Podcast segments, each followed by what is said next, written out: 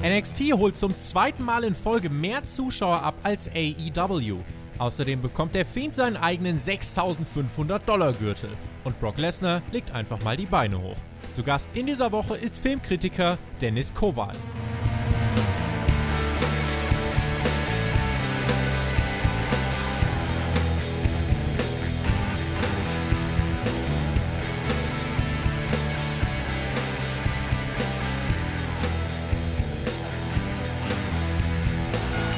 Zurück bei Hauptkampf, eurem Wrestling Talk von Spotfight. In dieser Woche mit durchaus kontroversen Themen. Vordergründig habt ihr aber abgestimmt für den 6500 Dollar Spielzeuggürtel von Fiend Bray Wyatt. Außerdem schlägt NXT AEW erneut und dieses Mal ganz deutlich. Und mit letzterem Thema werden wir dann auch gleich reinstarten. In diesem Sinne, ringfrei für Hauptkampf. Der erste Advent liegt jetzt hinter uns, also macht's euch gemütlich, schnappt euch eine Decke und einen schönen Podcast aufs Ohr. Mein Name ist Tobi und an meiner Seite ist in dieser Woche jemand, der sich intensiv mit der Filmbranche beschäftigt und sich selbst als Freigeist bezeichnet. Er podcastet bzw. reviewt auch fleißig selbst eine ganze Menge und eben auch das, was im Wrestling passiert. Ich bin sehr gespannt und freue mich sehr, dass er heute bei uns ist. Dennis Kowal, ich grüße dich. Hallo, Tobias. ja, hallo, hallo. Ja, du, du bist hörbar und du hast jetzt gerade schon vor dem äh, Podcast gesagt, eigentlich ist es ja für dich, äh, du machst es sonst eigentlich immer persönlich, ne? Heute mal nur äh, über die Fernzuschaltung. Genau, persönlich mit Kamera am besten und so weiter. Und deswegen ist das für mich jetzt eine neue Erfahrung. Aber ich bin sehr gespannt, was da jetzt rauskommt. Ich hoffe, ihr da draußen ähm, könnt aus diesem Podcast ein bisschen was mitnehmen. Ähm, Dennis, was war eigentlich jetzt bei dir zuerst da? Die Begeisterung für Filme oder die Begeisterung für den Showkampf? Ähm, als ich die Texte geschrieben habe für unsere Webseite, habe ich mir dieselbe Frage gestellt tatsächlich. Ähm, und so genau weiß ich das gar nicht mehr. Aber ich glaube, meine erste Liebe war das Wrestling. Und erst später kam die Liebe zum Film, auch wenn ich Filme schon, ja klar, also wie jeder wahrscheinlich mit drei, vier, fünf Jahren gesehen habe, aber ich konnte noch nicht die Kunstfertigkeit und ähm, ja, alles, was dahinter steckt, sehen. Ich habe einfach nur ein paar Leute gesehen, die in irgendwelchen Situationen gewesen sind oder meistens logischerweise auch Trickfilme oder Animationsfilme und habe halt einfach noch nicht die Arbeit dahinter gesehen. Und dann habe ich Wrestling geschaut ähm, ich glaube, meine erste, meine erste Erfahrung war, dass der Undertaker mit seinem äh, Motorrad, glaube ich, in die Arena gefahren ist und dann da irgendwelche Typen sozusagen, ich, heutzutage weiß ich natürlich wen, also so Shane McMahon, Vince McMahon, Triple H, ja. ähm, etwas gegeben hat. Und das, da dachte ich, wow, was ist das denn? Das ist ja mega. Und, und ich war sofort gehuckt. Und deswegen war Wrestling wahrscheinlich meine erste große Liebe, auch wenn die Filmliebe, ähm, die halt ein bisschen später kam, als ich erwachsen wurde und reifer und all das, Wrestling-Liebe so ein bisschen überschattet hat sogar. Also hm. meine Filmliebe ist definitiv stärker, weil ich äh, beim Wrestling so gut wie alles schon gesehen habe. Äh, ich habe auch alles nachgeholt von WWE, BCW, ECW und so weiter. Habe auch Lucha Underground, Impact Wrestling, ehemalige TNA, alles mitverfolgt. Und ja, und mittlerweile gibt es einfach nicht mehr so viel Neues. Deswegen freue ich mich auch ähm, auf AEW jede Woche, weil ich durchaus sehe und finde, dass sie einiges neu machen oder zumindest versuchen, zumindest anreißen. Und da sehe ich natürlich auch äh, gewisse Filmparallelen, die WWE zwar auch hat, aber leider äh, in der Inszenierung sehr schlecht sind. Da bin ich mal äh, gespannt mit AEW-Aussagen. Ähm, man landet hier sehr schnell in einer gewissen Schublade bei manchen Zuhörern. Liebe Grüße an alle, die sich angesprochen fühlen. Ähm, du hast gerade eine Website angesprochen, das ist Grow Stronger, für die äh, schreibst du. Was äh, verbirgt sich dahinter? Vielleicht ganz kurzer Abriss, damit die Leute äh, einordnen können. Äh, welche Website meint er? Ähm, ja, also ich und mein äh, ein Kumpel, David heißt der, äh, David Amthor, wir haben uns dieses Jahr selbstständig gemacht und haben die Marke Grow Stronger ins Leben gerufen. Die Marke besteht schon seit äh, zwei, drei Jahren, aber wir haben es erst dieses Jahr so richtig in Angriff genommen, daraus etwas zu machen. Und wir haben auch einen YouTube-Kanal, der heißt Grow Stronger Entertainment. Das sind also quasi zwei Standsäulen. Grow Stronger ist die Übermarke und oder die Hauptmarke und Grow Stronger Entertainment ist wie ein Format. Es ist halt, das ist ein Zusatz, wo ich dann meine äh, Wrestling-Kritiken mache, meine Filmkritiken, weil ich in diesem Bereich auch etwas erreichen will. Und ähm, die anderen Themen, da geht es um Sport, Fitness, äh, Ernährung, Schmerzaufklärung, ähm, Mentoring und all das. Das ist dann quasi Davids Bereich. Leroy ist auch dabei, ein Kumpel von uns und wir sind insgesamt drei in der GBR und wir ziehen dann auch noch ein, zwei Leute immer mal hinzu, wenn wir Hilfe brauchen, weil ja, weil uns da ein Wissen fehlt. Mhm. Das also Grow Stronger. Dann hätten wir das nämlich auch abgehakt und hätten damit jetzt auch äh, eigentlich alles, was zur Introduction notwendig ist, abgehakt und kommen zu dem, was diesen Podcast prägen soll. Ihr da draußen habt abgestimmt für ein Thema, ja, was in dieser Woche, ja, doch viele bewegt hat. Äh, die Ratings für NXT und AEW sind ja durch Thanksgiving erst am Montag heraus gekommen und ähm, der User Coffin Drop schrieb, wir sollen doch bitte nicht schon wieder über diese Ratings reden. Ähm, jeder, der klar denken kann, wisse, warum NXT bei der letzten Ausgabe, also der vom 27. November, vorn war. Ich will eigentlich auch äh, sehr gern hinter die Zahlen schauen, äh, an die Fraktion von euch, die sagt, Ratings interessieren uns nicht. Ähm, Führt euch frei, einfach 15 Minuten von mir aus nach vorn zu springen. Ist mir lieber, als wenn ihr wieder mal schreibt, äh, ja, das interessiert uns nicht gucken wir auf das, was passiert ist. NXT lag letzte Woche knapp 150.000 Zuschauer vor AEW. 810.000 waren das im Durchschnitt. 100.000 weniger als in der Woche davor. AEW holt in seiner äh, aktuellen Ausgabe bisher die schlechtesten Zahlen am Abend vor Thanksgiving. 663.000 waren das und die haben im Vergleich zur Vorwoche fast 250.000 verloren. Also wirklich ein ordentlicher Batzen, der dort verloren gegangen ist. Ich habe oft auf Twitter die Frage gestellt bekommen, warum das so ist. Also wirklich nah beieinander waren äh, eigentlich nur die letzten Minuten der Chance. Das hat die Analyse ergeben. Davor war das alles eine echt klare Sache für NXT, was das Gesamtpublikum angeht. Ich will aber an der Stelle erstmal dich wieder ins Boot holen äh, und fragen, wie alarmierend sind denn diese Zahlen? AEW verliert 250.000 am Abend vor Thanksgiving. Muss man sich da jetzt schon Gedanken machen? Nicht wirklich. Also, ähm, zum einen war ja, war ja Thanksgiving, ne? Und das Ding ist einfach, dass WWE die Marke schlechthin ist. WWE existiert schon seit 30, 40, 50, 60 Jahren, damals noch WWWF. Ähm, und die haben einfach ein so großes Publikum und natürlich auch NXT, weil jeder, der sich irgendwie mit, mit, mit Wrestling auskennt oder WWE verfolgt, verfolgt auch irgendwie in irgendeiner gewissen Art und Weise NXT. Also ist mehr oder minder sogar das gleiche Publikum. Auch wenn sie NXT immer so darstellen, dass es eine eigenständige Liga ist, bla bla bla, aber dem ist ja nicht wirklich so. Das hat man ja auch bei der Survivor Series oder beziehungsweise beim Aufbau der Survivor Survivor Series gesehen, dass da WWE natürlich ihre Finger im Spiel hat, logisch, und Triple H das alles leitet. Und ähm, Survivor Series ist unter anderem auch ein guter Punkt. Der ganze Aufbau zu der Survivor Series war ja eigentlich, war ja gar nicht mal so verkehrt. Ja, ähm, dieses ganze, diese ganze Invasionsstory und dass die Big Stars dann zu NXT gegangen sind, äh, um da auch äh, Bambude zu spielen. Ich glaube, das hat alles ähm, ähm, das hat NXT so einen Aufwind gegeben und das wurde auf einmal wieder aufregender und man hat eingeschalten ja. und äh, das hat man ja in der Show vor der Survivor Series gemerkt, das hat man bei der Show nach Survivor Series gemerkt und AEW muss einfach noch, also die haben ja dieses Jahr oder beziehungsweise letztes Jahr angefangen, so richtig. Ähm, und die müssen einfach noch ihr Publikum finden, bin ich der Meinung. Also du kannst von einer Liga, die ganz viel Geld hat, mit dem Tony Khan heißt er, glaube ich, und ähm, wirklich ein tolles Production Value haben, Top-Wrestler haben und, und, und, und, und, und. Aber trotzdem haben die kein 50-jähriges Publikum, sage ich mal. Die müssen ihr Publikum erst noch finden. Sie sind natürlich äh, dabei, ihr Publikum zu finden. Und wenn man sich die Zahlen anschaut, dann sieht man ja auch, dass sie, dass sie die jungen Leute kriegen, aber die mhm. Älteren eher nicht. Und ähm, die hat halt WWE. Und das weil sie schon so lange existieren und weil sie mit Wrestler wie Undertaker, Triple H, Shawn Michaels, Ric Flair, Hogan aufgewachsen sind.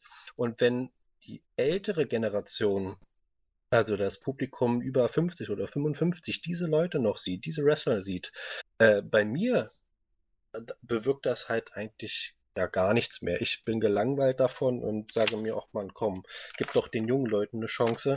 Und die ältere Generation, die freut sich aber, diese, äh, diese alten Helden sozusagen zu sehen. Hm. Und das hat zwar jetzt vielleicht wenig mit NXT zu tun, aber äh, im Grunde hat es sogar sehr viel mit NXT zu tun, weil NXT ist ein WWE-Produkt.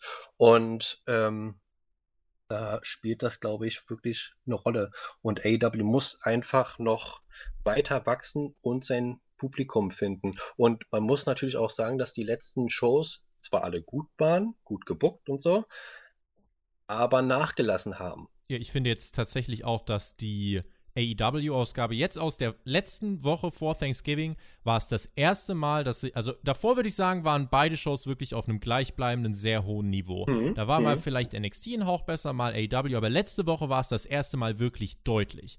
Und genau. das erste Mal war NXT, finde ich, deutlich besser. Auf Twitter hat der User Hertha-Foto24, der Moritz, hat gefragt, warum hat NXT denn so deutlich mehr bekommen und AEW, warum sind die plötzlich unter 700.000 gefallen? An der äh, Stelle würde ich jetzt ganz gerne noch mal ein paar Zahlen äh, und, und Erklärungen mit reinbringen. Was war bei NXT auffällig? Was war anders als sonst? Nach der Survivor Series haben bei NXT von Minute 1 an mehr Leute zugeschaltet, während bei, WW, äh, während bei AEW deutlich weniger eingeschaltet haben als sonst. Hauptsächlich in der Zielgruppe, genau wie du es gesagt hast, ältere Leute, 50 plus. Das waren die Leute, die bei AEW diesmal fast komplett gefehlt haben. Und deswegen war die Lücke zu Beginn von NXT und AEW mehrere hunderttausend groß.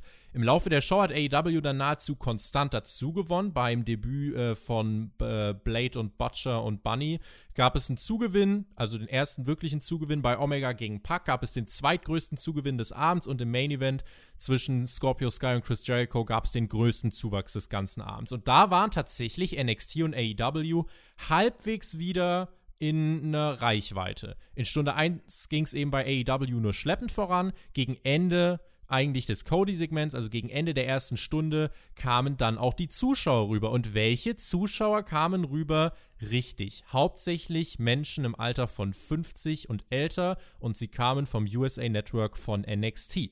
Also insgesamt gewinnt AEW trotz dieser Differenz in den Hauptzielgruppen, aber NXT war ganz nah dran. Und AEW hat in seinen starken Zielgruppen, das sind die jüngeren Menschen, 18 bis 49, teilweise bis zu 33 Prozent verloren. Thanksgiving war dabei definitiv ein Faktor. Eine Erklärung, die man jetzt anführen kann, die aber bei dem großen Verlust keine Ausrede ist, ist die, dass die jüngere Zielgruppe am Abend vor Thanksgiving eher unterwegs ist als die Leute über 50. Also ich gehe mit 25 eher feiern als mit 55. Kann man, denke ich, äh, ist nachvollziehbar, glaube ich, wo das Argument drauf abzielt. Und eigentlich kann man festhalten, dass, wenn AEW jetzt diesen Mittwoch wieder an 850.000 oder mehr herankommt, dann sind die Ratings aus der Vorwoche fast zu vernachlässigen, denn dann kann man wirklich sagen, die jungen Menschen haben AEW gefehlt. Bei den Menschen über 50 war NXT halt fast doppelt so stark. Das ist schon eine mächtige Ansage. Wenngleich im Hauptrating, in der Hauptzielgruppe, Zuschauer 18 bis 49, landet AEW auf Platz 15, NXT auf Platz 19. Und trotzdem hat NXT mehr Zuschauer erreicht. Du bist wieder dran. Wo kommen denn diese ganzen 50 plus Menschen her? Du hast jetzt gerade schon ange ähm, angeschnitten, dass das natürlich mit dieser mit WWE als Marke zu tun hat. Aber jetzt tritt ja bei NXT gar nicht äh, der Undertaker oder so auf. Haben Hardcore-Fans da einen großen Anteil, weil das Publikum von Raw und SmackDown ist im Schnitt 52, 53 Jahre alt. Das Durchschnittsalter von NXT vor Thanksgiving lag bei 55. Wie ist das denn zu erklären? Das ist echt weird eigentlich. Ähm, ja, also wie ich es ja schon gesagt habe, ähm, WWE ist halt einfach die Marke und ich würde es damit erklären, dass man, egal wie, ähm, also so geht es mir auch manchmal und ich glaube ganz vielen anderen Wrestling-Fans, ähm, wir hassen das Produkt, weil, oh mein Gott, die könnten so gut sein. Und sie machen alles, also geht, geht alles in die Binsen, ja. Beste Beispiel Lana, äh, Lashley und äh, Rusevs äh, Geschichte da. Und mh, hm, aber man, äh, man bleibt trotzdem irgendwie dran. Ne? Und ich glaube, die ältere Generation, also generell ältere Menschen, von irgendetwas Neuem zu überzeugen, sei es die Technik oder irgendein neues Produkt, gerade auch im Wrestling oder neue Filme oder sonst was, ähm, spielt da auch eine Rolle. Denn die haben einfach ein ganz anderes Verständnis oder vielleicht gar kein Verständnis für, für das Neue und ähm, beschäftigen sich dann lieber mit dem, was sie kennen. Und es wird zur Gewohnheit und dann schalten sie halt einfach WWE oder NXT an. Wie schon gesagt, NXT ist zwar so ein bisschen so eine eigene kleine Liga, aber trotzdem. Wurde ja jetzt bei der Survivor Series wirklich auch den, äh, dem Hauptroster-Publikum nahegebracht. Ja, Absolut, absolut. Und gerade dieser Aufbau äh, zu der Survival Series, also ich glaube, damit haben, hat WWE gezeigt, dass wenn sie wollen, dann, dann können sie definitiv AEW fertig machen. Und das ist ja leider auch das Problem. Aber ich, ich sag mal sehe. so, dass WWE dieses Ziel hat und diese Mittel einsetzt, finde ich völlig legitim. Also ich wenn, auch, ich, wenn, ich ein, wenn ich ein Main-Roster-Produkt habe, was wöchentlich um die 2 Millionen immer ein bisschen mehr zieht, und dann habe ich am Mittwoch ein Programm, dann versuche ich das natürlich irgendwie zu promoten. Gerade dann, wenn ich sieben Wochen eine Folge gegen eine neue Promotion verliere. Genau, genau. Äh, Sehe ich, seh ich absolut so. Deswegen habe ich ja anfang, anfänglich auch erwähnt, dass AEW erstmal sein Publikum finden muss. Und dieses Publikum muss halt auch gehalten werden, ja. Und das durch konstante Leistungen und äh, dass er gerade auch dieselbe Qualität hat und kein Qualitätsverlust ist. Wenn WWE mal eine scheiß Show hat oder ähm, 20 Wochen eine scheiß Show bookt, interessiert eigentlich keine Sau. Das Publikum haben sie trotzdem. Das ist ein großes Schiff und ähm, es wird nicht wirklich nass, also da kommt jetzt kein Wasser rein. In den nächsten und, vier, fünf Jahren auf jeden Fall nicht, ne. Ja, eben. Sie haben noch so viele Ressourcen, von denen wir wahrscheinlich nicht mal wissen, dass sie diese haben. Und AEW, so viel Geld sie auch haben, ähm, hat das eben nicht. Und auch die Star Power fehlt bei AEW. Natürlich, wir haben einen Chris Jericho, wir haben einen Cody Rhodes und Kenny Omega. Und meiner Meinung nach muss Kenny Omega definitiv das Gesicht von AEW sein, aber das nur mal am Rande erwähnt. Ähm, und manchmal, also die, die, die Wrestler sind alle top, die Tag-Teams sind top, die, die Frauen, naja, okay, da, da ist, ein, ist ein ganz großes Problem meiner Meinung nach. Ich habe auch äh, in der letzten AEW-Ausgabe äh, einen ordentlichen Rant hingelegt. Mhm. Und ähm, ja, das, das, da, denen fehlt leider auch so ein bisschen die Star Power. Also ich, ich, ich wundere mich ehrlich gesagt auch, warum sie noch keine anderen großen Namen vom Wrestling, also Free Agents und so, ähm, mit an, ins Boot geholt haben schon, weil sie, ja, also gerade in den letzten Wochen hat man gemerkt, okay, der Hype ist so ein bisschen weg. Also natürlich, AEW ist immer noch in dieser, äh, in dieser Bubble, aber es wird definitiv kein, kein, kein Durchmarsch von Nein. AEW. Und das hat man das in den letzten Wochen gesehen. Die ersten Shows waren so, so, ja, excited und alles, die waren frisch, die waren neu, die haben sich Mühe gegeben, die, die geben sich jetzt immer noch Mühe, aber sie bauen halt auch ihre Storylines äh, gut auf und da kann es natürlich auch manchmal Hänger geben, da kann die eine Show halt ein paar mehr Segmente haben als Matches und ich glaube, da spielt, da spielt das alles irgendwie eine Rolle. Ja. Und ja, wie gesagt, also ich würde ich würd da jetzt so noch nicht irgendwie äh, eine ganz große Analyse ziehen oder sonst was, denn ähm, gucken wir mal, wie es diese Woche wird und in den nächsten Wochen, weil gerade aufgrund dieser ganzen Survivor Series Invasionsgeschichte, ich glaube, das hat sogar den meisten äh, ja, Ausschlag gegeben. Es war ja auch gut, das haben wir ja gerade schon war, das war, das war, genau. das war gut, auf ich jeden Fall. Und, und ähm, ich bin auch, also ich freue mich ja, ich bin ja ein Riesenfan von WWE, oder war es zumindest mal, ja.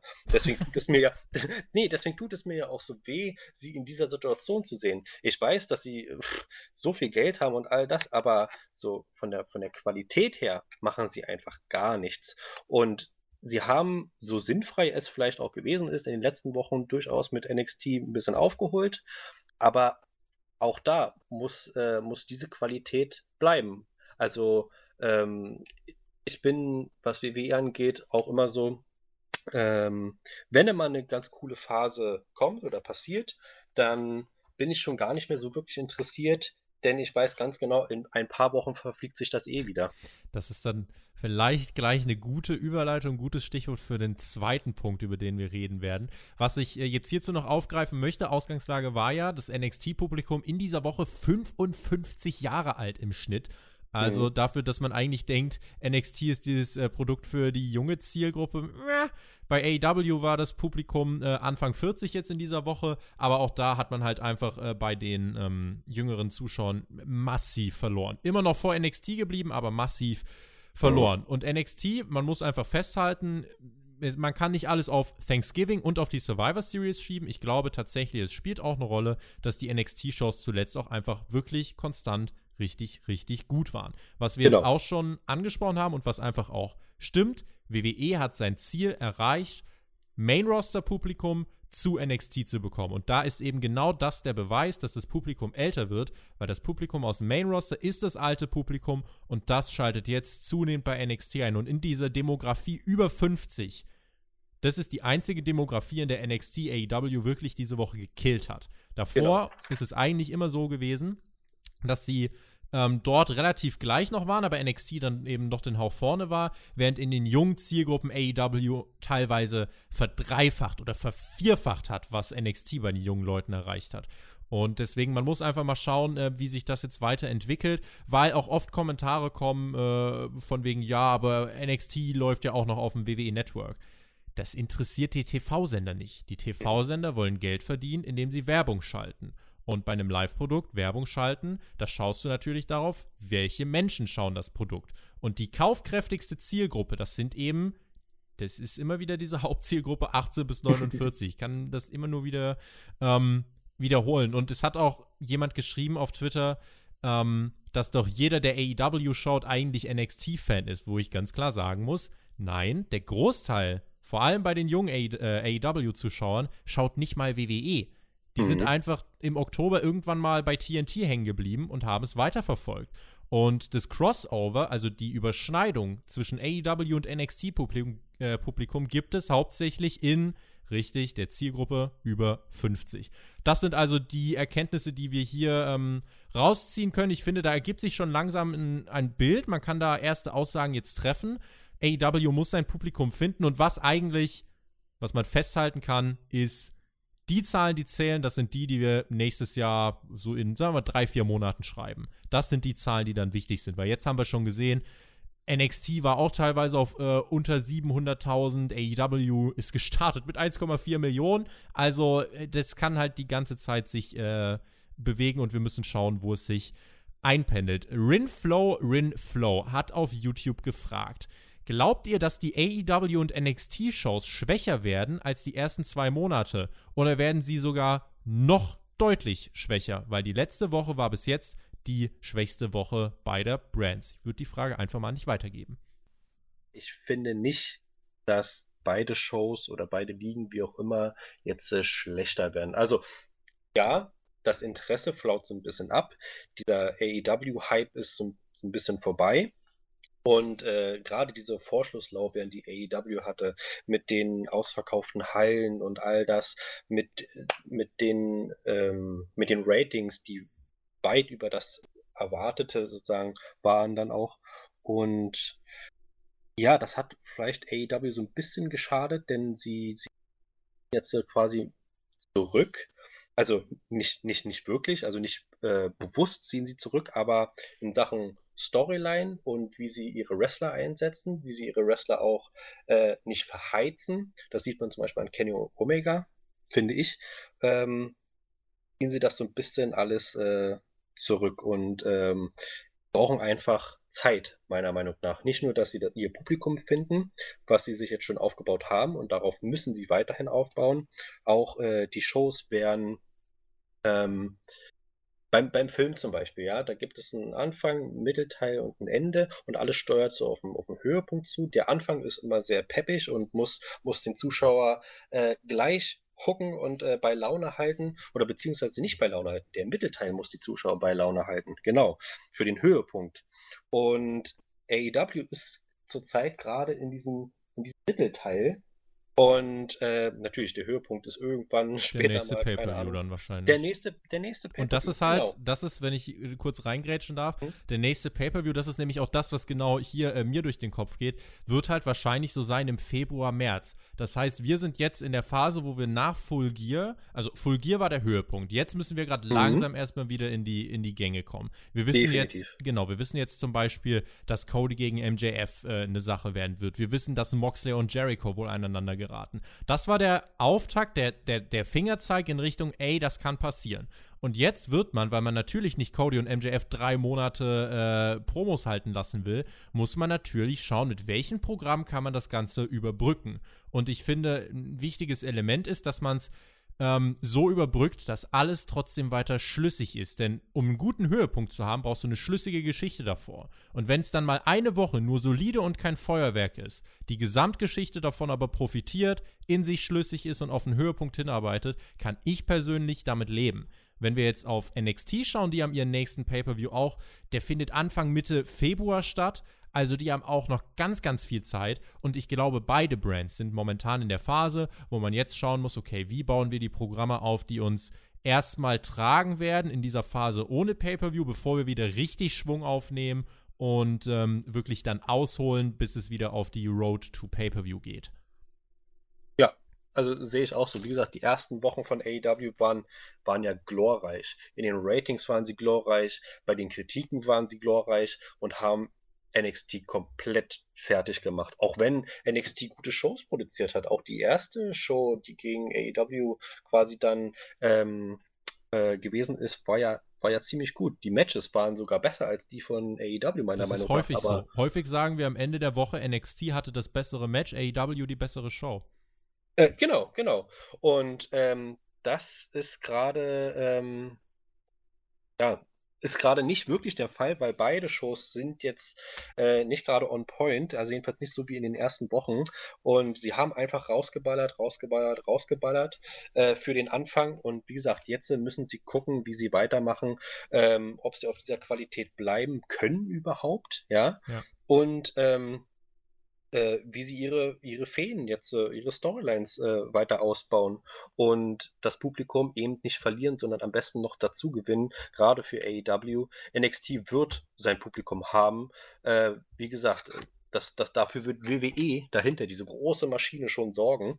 Ähm, Glaubst und, du, ja, glaubst du an der Stelle, äh, glaubst du für A, glaubst du bei beiden Pay-Per-Views oder für NXT und für AEW steht jetzt schon fest, welche Card bei den Pay-Per-Views stehen soll? Also haben beide jetzt schon zwei, drei Monate vorausgeplant? Hm, schwierig zu sagen, gerade bei beiden. Also bei AEW könnte ich schon glauben, dass sie vorausplanen. Denn alles, was AEW bisher gemacht hat, also das meiste zumindest, hatte wirklich Sinn und Verstand. Und deswegen macht es mir auch jede Woche so viel Spaß und so viel Freude, AEW zu schauen, weil endlich mal alles Sinn ergibt. Alles wird logisch erklärt. Die Storylines werden, werden gut aufgebaut. Es gibt Segmente, wo man jede, jede Woche eigentlich sagen könnte, oh Gott, das war das Segment des Jahres. Ich kann mich ja an Chris Jericho, äh, an Chris Jerichos Promo erinnern mit seinem Inner Circle. Und zwei Wochen später war dann, nee, eine Woche später war dann hier die Cody Rhodes Sache, wo er da die, das Fenster eingeschlagen hat und die Woche darauf war dann Cody Rhodes Vertragsunterzeichnung und dann Genau, äh, die denn- Cody-Promo, ja, ja, klar. Ja. die leidenschaftliche Promo von Cody Rhodes, die einfach alle, wo alle äh, gesagt oder geschrieben haben, oh mein Gott, das war die Promo des Jahres, ja. Und das, also das zum Beispiel fehlt mir gerade so ein bisschen, gerade in den letzten ein, zwei, drei Wochen so. Ähm, die Luft ist so ein bisschen raus, wie gesagt, aber sie stehen noch am Anfang, die Liga steht am Anfang und sie stehen jetzt am Anfang noch für, für den nächsten äh, Pay-Per-View. Mhm. Genau. Okay. Dann eine Sache, die ich noch ergänzen wollen würde. Und dann geht es weiter mit Thema Nummer zwei. Ähm, zu dieser Thematik von wegen, äh, die Ratings sind egal, weil NXT läuft ja auch auf dem Network. Wer sagt, dass NXT auf dem Network läuft, das sage ich jetzt übrigens nicht, um irgendwie wieder zu sagen, wie geil AEW doch ist, sondern einfach nur der Vollständigkeit halber, dass sich jeder ein eigenes Bild machen kann. Äh, wer sagt, NXT läuft auf dem Network, der muss auch sagen, dass AEW auf drei TV-Sendern wiederholt wird. Im United Kingdom wird Raw beispielsweise von 5000 Leuten geschaut, AEW von knapp 2 bis 300.000. In Kanada wird AEW von 100.000 Zuschauern geschaut. Auf Fight TV, international, weltweit Livestreaming. Also, wer A sagt, muss in dem Fall auch B sagen. Das heißt, wer meint, NXT läuft auf dem Network, der darf dann aber nicht unterschlagen, dass AEW eben auch ähm, ganz oft noch wiederholt wird und woanders geschaut wird. Äh, das ist eine Sache, die ich hier halt ganz gern einfach noch mit ähm, anfügen wollte. Damit machen wir den Haken an unser erstes Thema. Ich bin gespannt, wie die Zahlen in dieser Woche ausfallen werden. Bei uns gibt es natürlich beim Spotify Podcast die Reviews zu AEW, zu NXT. Ist natürlich das, was im Moment wirklich die Wrestling-Welt ähm, weiter prägt, was uns auch sehr interessiert, weil es einfach was ist, was Spannung bringt. Und das ist eben vielleicht auch eine Sache, die jetzt zuletzt doch sehr gefehlt hat. Spannung und vor allem Kontroverse, das haben wir erlebt in der letzten SmackDown-Ausgabe. Der Fiend Bray Wyatt, bekanntermaßen Universal Champion seit Crown Jewel in Saudi-Arabien, der hat ja einen blauen Universal-Titel eingeführt, weil nun der Titel des Universums bei SmackDown und bei Fox gelandet ist. Aber dann hat er uns ähm, ja noch angekündigt, dass es was Neues geben wird im Firefly Funhouse und neben einem Daniel Bryan Bildchen war das eben auch ein eigener Titelgürtel für den Fiend. Und wie soll ich sagen? Also ich habe am äh, Samstag mit dem Alex, mit Thumbtack Jack bei uns auch aus dem Spotify-Team, ähm, wir haben äh, ja ein bisschen gequatscht und dann habe ich ihm das Foto von diesem Gürtel geschickt mit diesem großen Fiend-Gesicht. Also wer ihn nicht gesehen hat, im Thumbnail ist er ja auch zu sehen. Und äh, der hat ihn sich angeschaut. Alex ist ja doch jemand, der, äh, einer der Verfechter des Fiends und der da auch versucht, wirklich ganz viel Sinn noch drin zu sehen. ähm, und er hat diesen Titel gesehen, kurz die Luft angehalten und dann hast du so richtig so, ach Leute, hast du von ihm wirklich diese Entrüstung gehört und dann meinte er einfach nur, das sei schlicht und ergreifend peinlich. Geht er damit zu weit oder findest du das Wort in diesem Kontext angebracht? Es geht um einen World Championship-Titel bei der größten Wrestling-Promotion der Welt. Ja gut, da muss man sich ja einfach nur die Geschichte von WWE anschauen. Also es gab ja schon immer so eine custom-made äh, Gimmick-Belts, sage ich jetzt einfach mal. Das hat schon damals mit Hogan, glaube ich, angefangen, der so seinen eigenen Gürtel hatte. Der hat sich zwar nicht großartig von dem eigentlichen unterschieden, aber trotzdem. Andre the Giant hatte sogar auch mal glaube ich, äh, einen eigenen Gürtel. Stone Cold, jeder kann sich, denke ich mal, an den Stone Cold Gürtel erinnern. Äh, The Rock hatte auch seinen Brahma Bowl Gürtel, der zwar nie äh, im TV erschienen ist, weil es da irgendwie Probleme gab. Dann Cena sein Spinning Belt, erst den US, dann den WWE. Also wie gesagt, es gibt ja schon, oder es gab ja, es gibt eine Historie von solchen äh, Gürteln, die auf einen Wrestler anspielen oder die äh, einen Wrestler auch präsentieren und äh, dem Gimmick anpassen. Und meistens ist es ja so, dass, dass es immer einen Wrestler trifft, der einfach einen ganz großen Hype gerade hat und den hat The Fiend, auch wenn WWE alles daran setzt, ähm, dass der Hype wieder äh, weggeht. ähm, angefangen bei Hell in a Cell auf jeden Fall. Und ähm, ja, es ist natürlich wieder so eine Merchandise-Geschichte, wieder äh, Politik und Geldmacherei letztendlich. Und er ist ja, glaube ich, sogar Top-Merch, ne? Mittlerweile, mittlerweile, verkauft der Fiend äh, mehr Merch als jeder andere, ja. Ja, genau, richtig. Also da, da kann man, also da kann man ja schon alles äh, zurückführen. Und ich bin überhaupt kein Fan von solchen äh, Gürteln, denn letztendlich, wir sind, äh, Wrestling ist immer noch Sport, ja. Man mag es kaum glauben, aber es ist tatsächlich eine Sportart. Ähm, und es gibt tolle Gürtel und der, der größte Gürtel sollte auch irgendwie die, die Show und den Namen von WWE repräsentieren und nicht wirklich den Wrestler repräsentieren oder abbilden. Das mag ich überhaupt nicht. Meistens sehen sie sowieso immer beschissen aus und äh, der The Fiend Gürtel, also also ist ja der absolute Höhepunkt. Äh, also Gott, ist der hässlich. Also wirklich peinlich. Es ist halt kein, also es hat von einem Championship-Gürtel tatsächlich relativ wenig. Es gibt ja eigentlich in der Mitte dieses große Gesicht von der Fiend-Maske. Mhm. Rechts und links gibt es keine Plates. Es gibt einfach nur Hurt und hier was da steht und in der Mitte ist es halt gefüllt mit Leder und so ein bisschen von Also- Rot durchzogen. Also es sieht eigentlich mehr aus, finde ich. So habe ich auch äh, angefangen im, im Podcast vorhin. Es sieht mehr aus wie ein Spielzeuggürtel. Und ich denke mir dann immer, stellt euch mal vor, der FC Bayern würde die Meisterschaft gewinnen und statt dieser großen, ähm, oder auf dieser großen runden Meisterschale würde ein Gesicht von Thomas Müller drauf sein, ganz fett. Das wäre Ja. auch, wo die Leute sagen, boah, das sieht nicht mehr wertig aus, das sieht nicht mehr nach einem Preis aus, sondern das ist eher ähm, Spielzeug, das ist Merchandise. Und ich finde, bei all den, äh, die du gerade genannt hast, war es trotzdem noch so, dass dieser Champion-Titel-Charakter nicht verloren gegangen ist. Gerade der Spinning Belt von Cena, den fand Der ich, ganz den, cool. den fand ich de, einer der besten, wenn nicht sogar der coolste Titel, die ich äh, persönlich kenne. Wahrscheinlich kurz nach dem World Heavyweight-Titel von früher. Aber das jetzt mit dem Fiend von diesem Haupt-Championship-Gürtel ist ja gar nichts mehr übrig geblieben. Und Nein, also äh, da fehlt auch jegliches Gold, was halt einfach irgendetwas ganz, äh, äh, ja, irgendetwas widerspiegelt. Und äh, es sieht einfach total billow aus. Es sieht wirklich aus wie ein Spielzeug, äh, Spielzeuggürtel.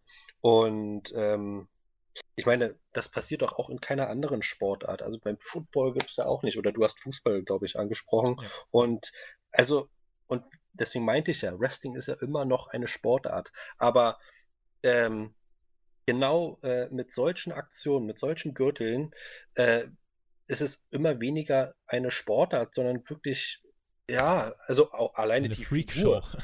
Eine Freakshow, alleine die Figur, The Fiend, ist ja gar nicht mal äh, die Inszenierung von dem.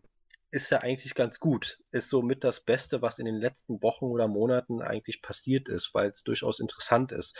Nur ähm, gibt es da ganz, ganz, ganz, ganz, ganz viele Probleme, aber das wäre ein Talk für, äh, für später mal, wo man sich über The Fiend, äh, dem, dem Charakter dann widmet. Ja. Aber jetzt geht es nur um den Gürtel. Ähm, ja, das ist blöd. Also, wäre wär ich Wrestler, würde ich nicht um diesen Gürtel kämpfen wollen, weil der einfach nichts re repräsentiert. So ein Teil würde ich doch nicht haben. Genauso Und- wie Borussia Dortmund keine Meisterschale mit Thomas Müller drauf haben will. ja, eben. Also so ist es doch.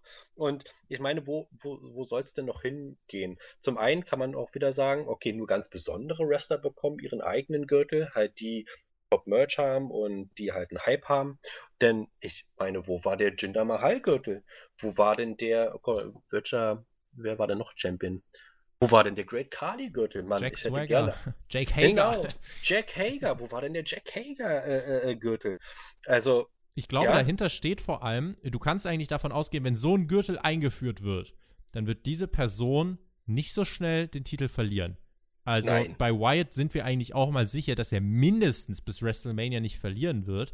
Und äh, da hat man auch noch eine ganze Menge an Erzählarbeit vor sich, wie der Fiend überhaupt mal irgendwann irgendwas verlieren soll. Insofern, ich finde, also als ich diesen Titel gesehen habe, das erste war wirklich ein Lachen, ein herzhaftes Lachen. Und das zweite war einfach, okay, Bray Wyatt wird jetzt mal mindestens noch für vier, fünf, sechs Monate Champion bleiben. Ja, ja, also so sieht's aus, definitiv. Ähm, ja, Und vor allem, also weißt du, was ich, weißt du, was ich spannend finde? Ähm, ganz, ganz viele sagen in dem Zusammenhang, boah, der Titel sieht billig aus. Und dann geht man in den WWE-Shop Mhm. und dann gibt es handgemachte Titel davon. Also WWE bietet ja sonst immer diese Replikas an und jetzt hat man den eben handgemacht angeboten. Und ich sag mal so, 500 Dollar Steuern drauf. Wenn du das Ding in Amerika bestellst, zahlst du für diesen Fiend-Gürtel bisschen mehr als 7000 Dollar. Ist das schon frech oder probiert man da einfach was aus? Ja, natürlich probieren die was aus und frech ist es ja genauso. Also ich, kann, ich kann zu diesem Gürtel nichts, absolut gar nichts Positives sagen oder benennen. Es ist Profitmacherei. Es ist, ähm, ja, äh, mein Gott, ein Gürtel sollte eine Liga repräsentieren, nach etwas aussehen, was jeder erreichen kann, will und soll. Und das ist definitiv nicht erstrebenswert. Also, und dann auch noch, dass wir, wie, wie, wie viel? 7000?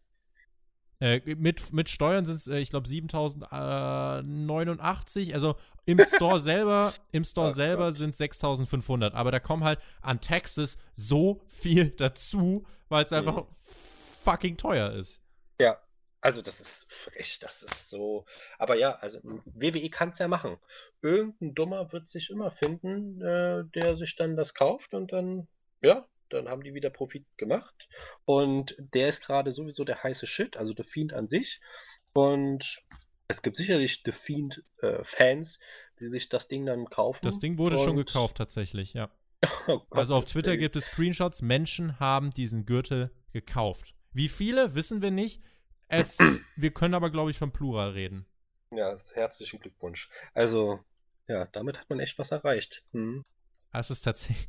Ähm, also, wir wissen mittlerweile tatsächlich, der Gedanke dahinter bei WWE, das sagen jetzt so die Berichte, war, man wollte halt einfach mal schauen, weil man weiß natürlich, dass, diese, dass dieser Titel absolut überteuert ist. Aber ja. man wollte einfach mal schauen, weil man noch nichts in dieser Kategorie angeboten hat, gibt es Menschen, die sich das kaufen. Es gibt ja, es gibt ja auch so schon äh, Sammler, die sich die Gürtel original machen lassen äh, von den entsprechenden Herstellern.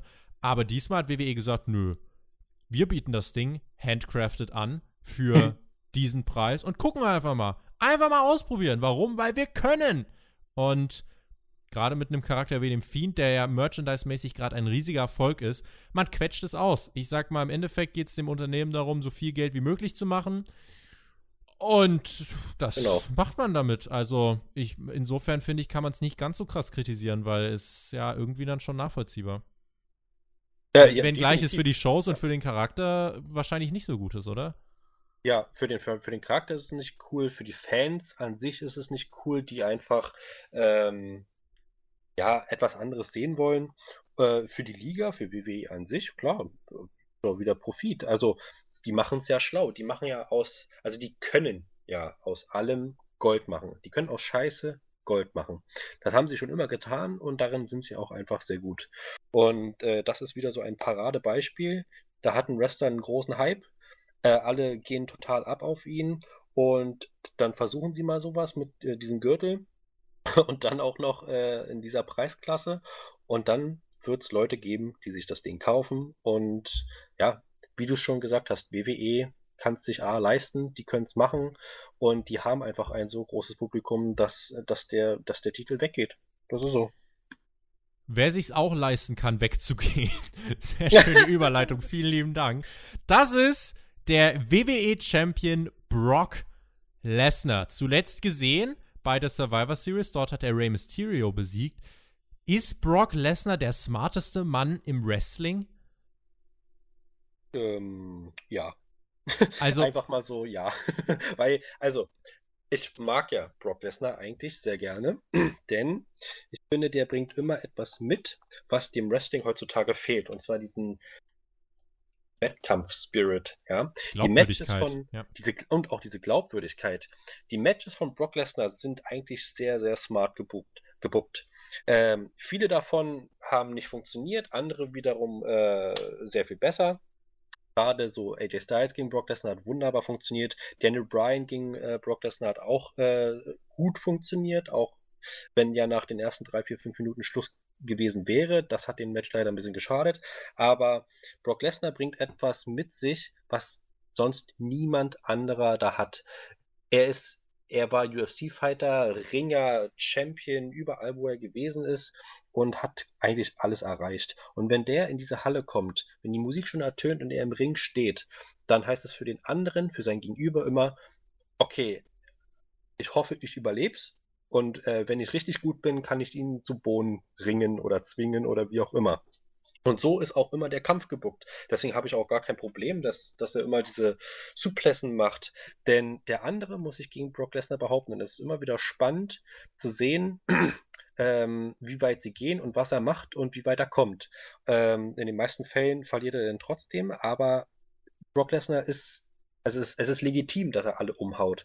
Und deswegen finde ich es natürlich schade, wenn er weg also wenn er weg ist, denn ähm, er bringt auch immer diesen Big Time, dieses Big Time Feeling, bringt er immer äh, ganz gut rüber, was ganz vielen auch fehlt, leider heutzutage. Und er ist halt einfach noch ein richtiger Charakter und er hat sein, äh, seinen eigenen Wert als Wrestler und auch als Marke Brock Lesnar und nat natürlich hat Paul Heyman da auch seine Finger im Spiel. Ähm, er hat seinen eigenen Wert erkannt und äh, sagt einfach, äh, wie es zu laufen hat. Und wenn WWE äh, da mitgeht, ja gut, okay, ich meine, die, die, die machen Geld mit Brock Lesnar und äh, er kommt, wann er will. Und eigentlich ist das doch ziemlich smart. Also ich würde es wahrscheinlich genauso machen. Ich meine, Brock Lesnar hat ja schon öfters mal erwähnt, dass er nicht wirklich eine Leidenschaft fürs Wrestling hat. Und äh, vielleicht früher mal, aber jetzt nicht mehr, auch, auch, auch wenn es ihnen in WWE gefällt, weil er kann ja machen, was er will. Ähm, aber ja, er ist wirklich ein richtig smarter Geschäftsmann, er muss kriegt, man einfach sagen. Er kriegt ja äh, fünf bis sechs Millionen pro Jahr und äh, mit jedem Auftritt gibt es auch Sonderzahlungen und so weiter und so fort. Genau. Gerade wenn das noch Matches in Saudi-Arabien sind. Also dieser mhm. Mann verdient richtig viel Geld für relativ wenig Aufwand. Und Lesnar wird jetzt auch erstmal die Füße hochlegen, nämlich bis zum Royal Rumble. Das ist der Pay-Per-View, der stattfinden wird Ende Januar.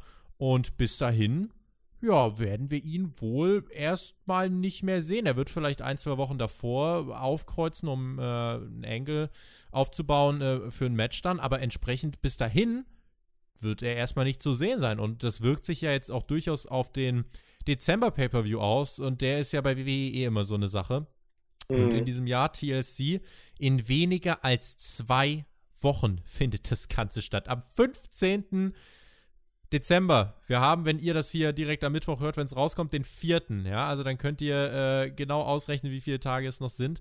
Und es stehen, stand jetzt 0,0 Matches fest für diesen Pay-Per-View. Das heißt irgendwie, also ein WWE Championship Match fehlt halt durch Lesnar. Es fehlen halt generell Matches. Das ist halt eine Sache, die aber der Dezember Pay-Per-View naja, und eigentlich schon mehrere WWE-Pay-Per-Views dieses Jahr als Schicksal erleiden mussten. Ich erinnere mich an Hell in a Cell, wo kurz vor der Show, glaube ich, drei oder vier Matches feststanden.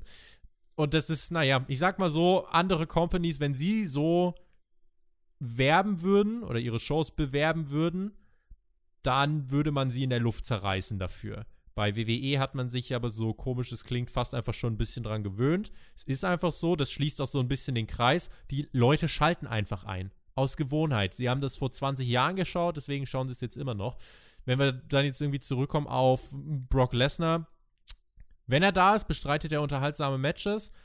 Im Januar wird er wieder da sein und ja, glaubst du, es schadet den Shows jetzt, dass der WWE-Titel nicht da ist? Oder ist das eine Sache, wo man jetzt gerade bei Raw sagt, naja, da haben wir jetzt den United States Champion Rey Mysterio und dann ist die Abwesenheit von Brock Lesnar eher Business as usual?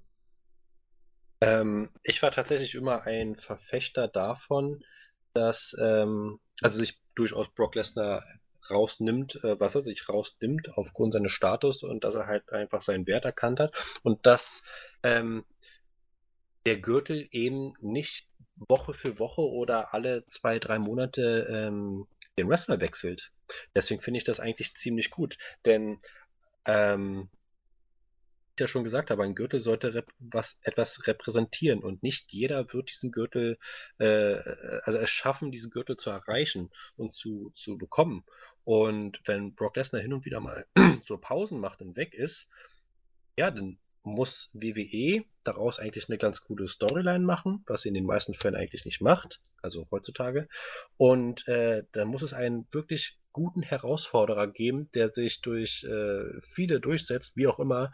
Und um dann ähm, den Brock Lesnar äh, fehlen zu dürfen, um den Gürtel dann kämpfen zu dürfen. Also es ist ja immer WWE, das buckt ja, also ja. ich habe kein Problem damit, dass Brock Lesnar jetzt erstmal weg ist. Und, also mitsamt Gürtel. Und dass er der Gürtel erstmal auch nicht verteidigt wird. Denn ähm, das Problem ist eher, dass WWE aus in, in dieser Zeit nichts Gescheites draus macht. Man könnte Herausforderer aufbauen und wenn der Champion da ist, ist es was Besonderes. Ich glaube, ein großer mhm. Punkt, warum Lesnar eben noch so over ist, wie er ist, ist, weil er eben nicht Woche für Woche da ist, sondern nur in ganz gezielten Perioden. Und da ist er dann der, der große Draw. In den anderen Phasen, ja, würde er, also wenn er 24-7 da wäre, würde auch ein Brock Lesnar in wenigen Monaten in den grauen WWE-Sumpf abrutschen Es ist einfach so. Das liegt aber, Genau. das liegt auch einfach daran, dass WWE so viel äh, TV-Zeit füllen muss. Jeder wird irgendwann in diesem grauen Sumpf landen, wenn er Woche für Woche da ist. Und insofern, äh, für ihn ist es gut. Er behält dadurch seinen Star-Status. Und der Titel ist halt was Besonderes, wenn er dann mal da ist. Und insofern, ich kann diese Argumentation nachvollziehen, wenngleich ich auch verstehe, wenn jemand sagt, ja, der, der Champion sollte wenigstens alle zwei, drei Wochen präsent sein, und das wird Lesnar jetzt wahrscheinlich nicht sein, dann ähm, fehlt da was. Das kann ich auch nachvollziehen. Das kann ich natürlich nachvollziehen. Wie gesagt, es gab ja auch mal diese Regelung, die ja schon längst äh, weg ist, dass man sein Gürtel innerhalb von 30 Tagen da äh, verteidigen muss. Ähm, besteht diese Regel eigentlich noch? ich glaube nicht, ne? Äh, man Also man bezieht so sich drauf, wenn man es gerade braucht. Genau, man bezieht sich darauf, wenn man es braucht, das ist gut gesagt. Und ähm, wie gesagt, ich fand das, ich fand das schon immer ein bisschen äh, blöd. Und lieber habe ich einen Champion, der wenig da ist, wenn er denn da ist, aber Top-Leistung erbringt und dann irgendetwas darstellt. Also er, Brock Lesnar ist, wirkt ja wirklich wie ein Champion und das habe ich, das sehe ich nicht, das sehe ich nicht bei jedem. Und da, da, da, und, und, und seine Gesundheit, also äh, kann man ja auch mal sagen, für seinen Körper ist das auch gut. Dass Ja. er sich mal dann herausnimmt und so. Und deswegen, also äh, Brock Lesnar ist schon wirklich sehr, sehr smart und ja, WWE muss nur was daraus machen.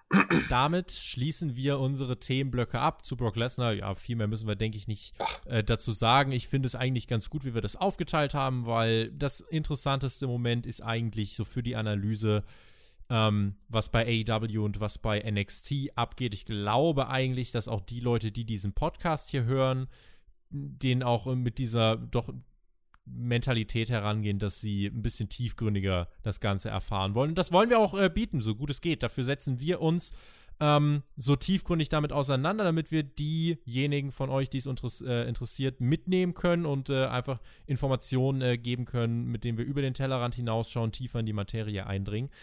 Wir wollen jetzt noch zu einigen Fragen kommen. Nalon1984 hat auf Twitter nämlich gefragt, zur Thematik mit Mauro Ronaldo und Corey Graves. Warum wurde Mauro Ronaldo eingestellt, obwohl WWE von seiner Krankheit wusste? Ich bin der Meinung, dass es kein Angriff auf ihn war, sondern Kritik an seiner Arbeit. Ich glaube, dazu muss man ganz klar sagen, dass es nicht darum geht, dass jemand Mauro Ronaldo kritisiert hat. Ich habe ihn zuletzt auch mehrfach kritisiert.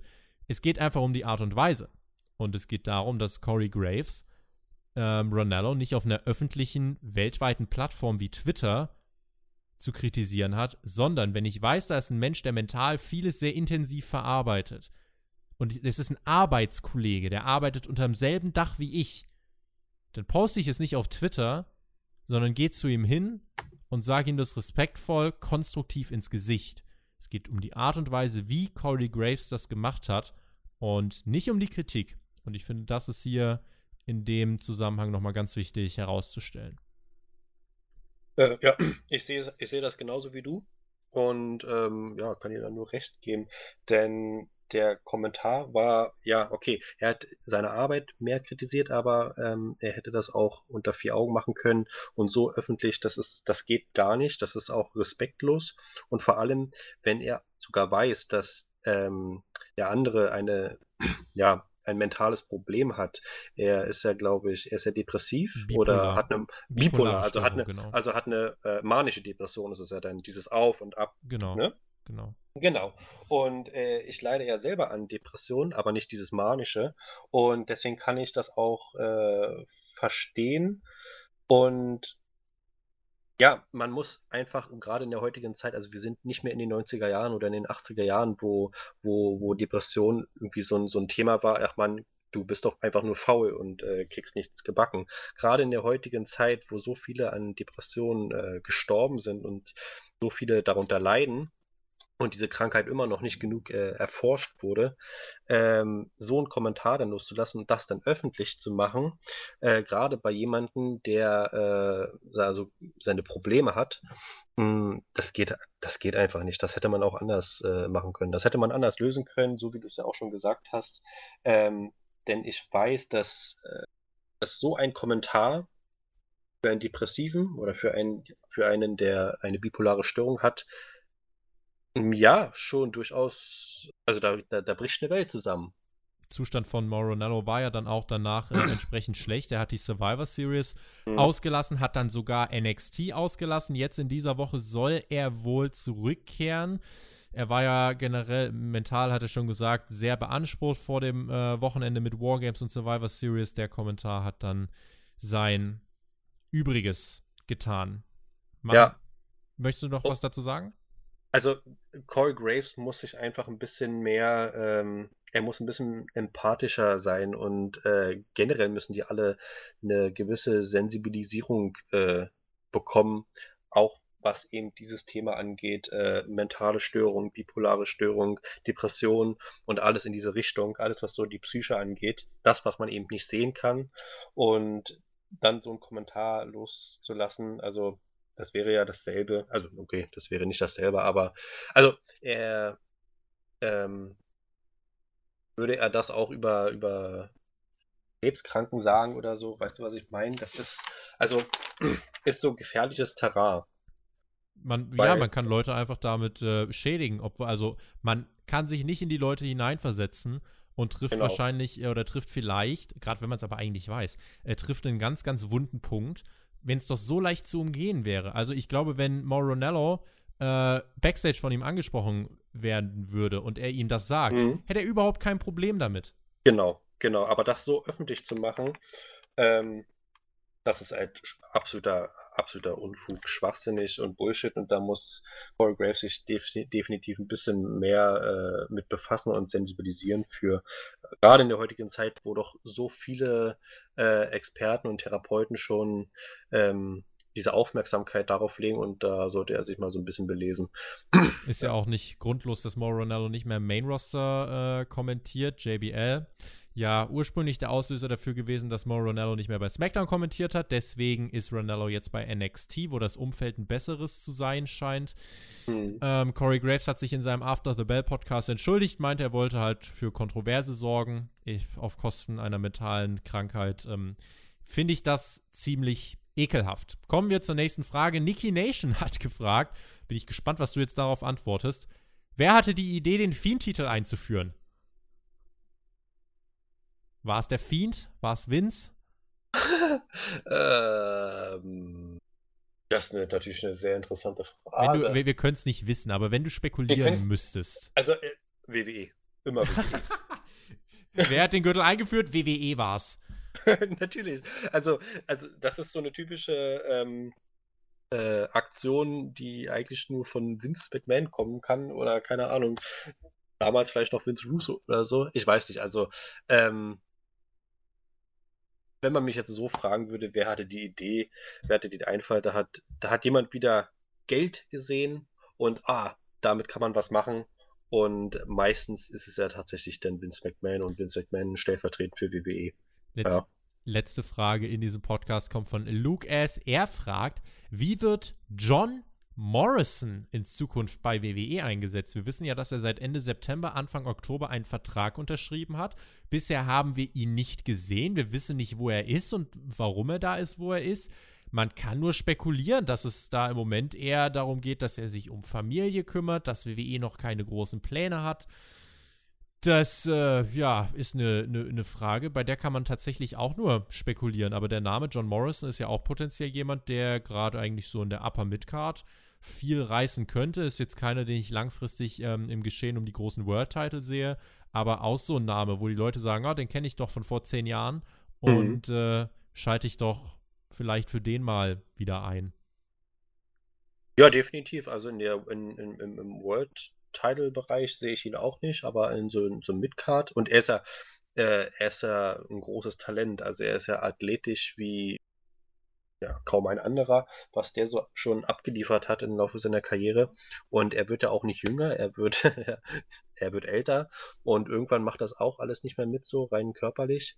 Und da nochmal ähm, gut Geld zu bekommen von WWE, ist doch, ist doch sauber.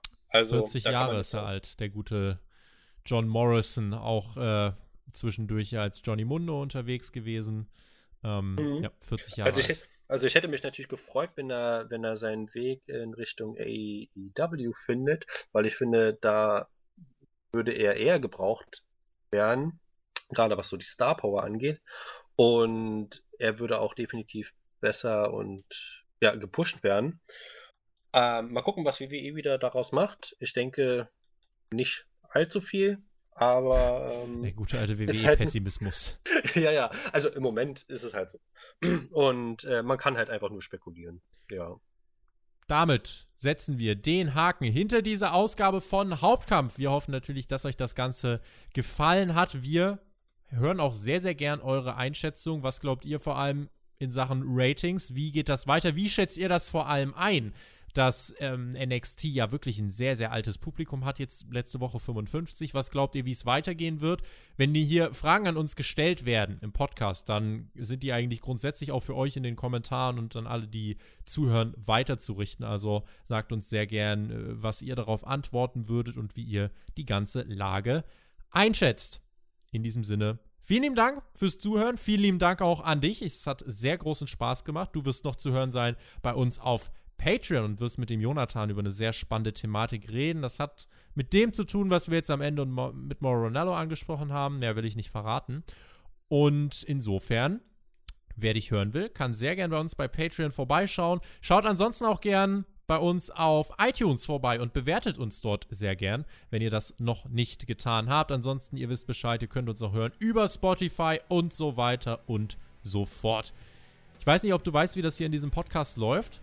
Ich gebe bei mir immer die Schlussworte an den Gast, in dem Fall du, Überraschung. Das heißt, du kannst jetzt mal überlegen, was willst du den Leuten noch abschließend mit auf den Weg geben, denn ich bin fein raus. Sage danke fürs Zuhören, bis zum nächsten Mal, macht's gut, auf Wiedersehen, tschüss. Alles klar, ciao, ciao. Ähm, und äh, ich danke dir auf jeden Fall für die äh, Möglichkeit und äh, zu Gast zu sein. Es war für mich eine neue Erfahrung, aber eine gute Erfahrung. Äh, ich hoffe, das war für den einen oder anderen spannend und interessant und äh, irgendeinen Mehrwert zu sehen und mitzunehmen.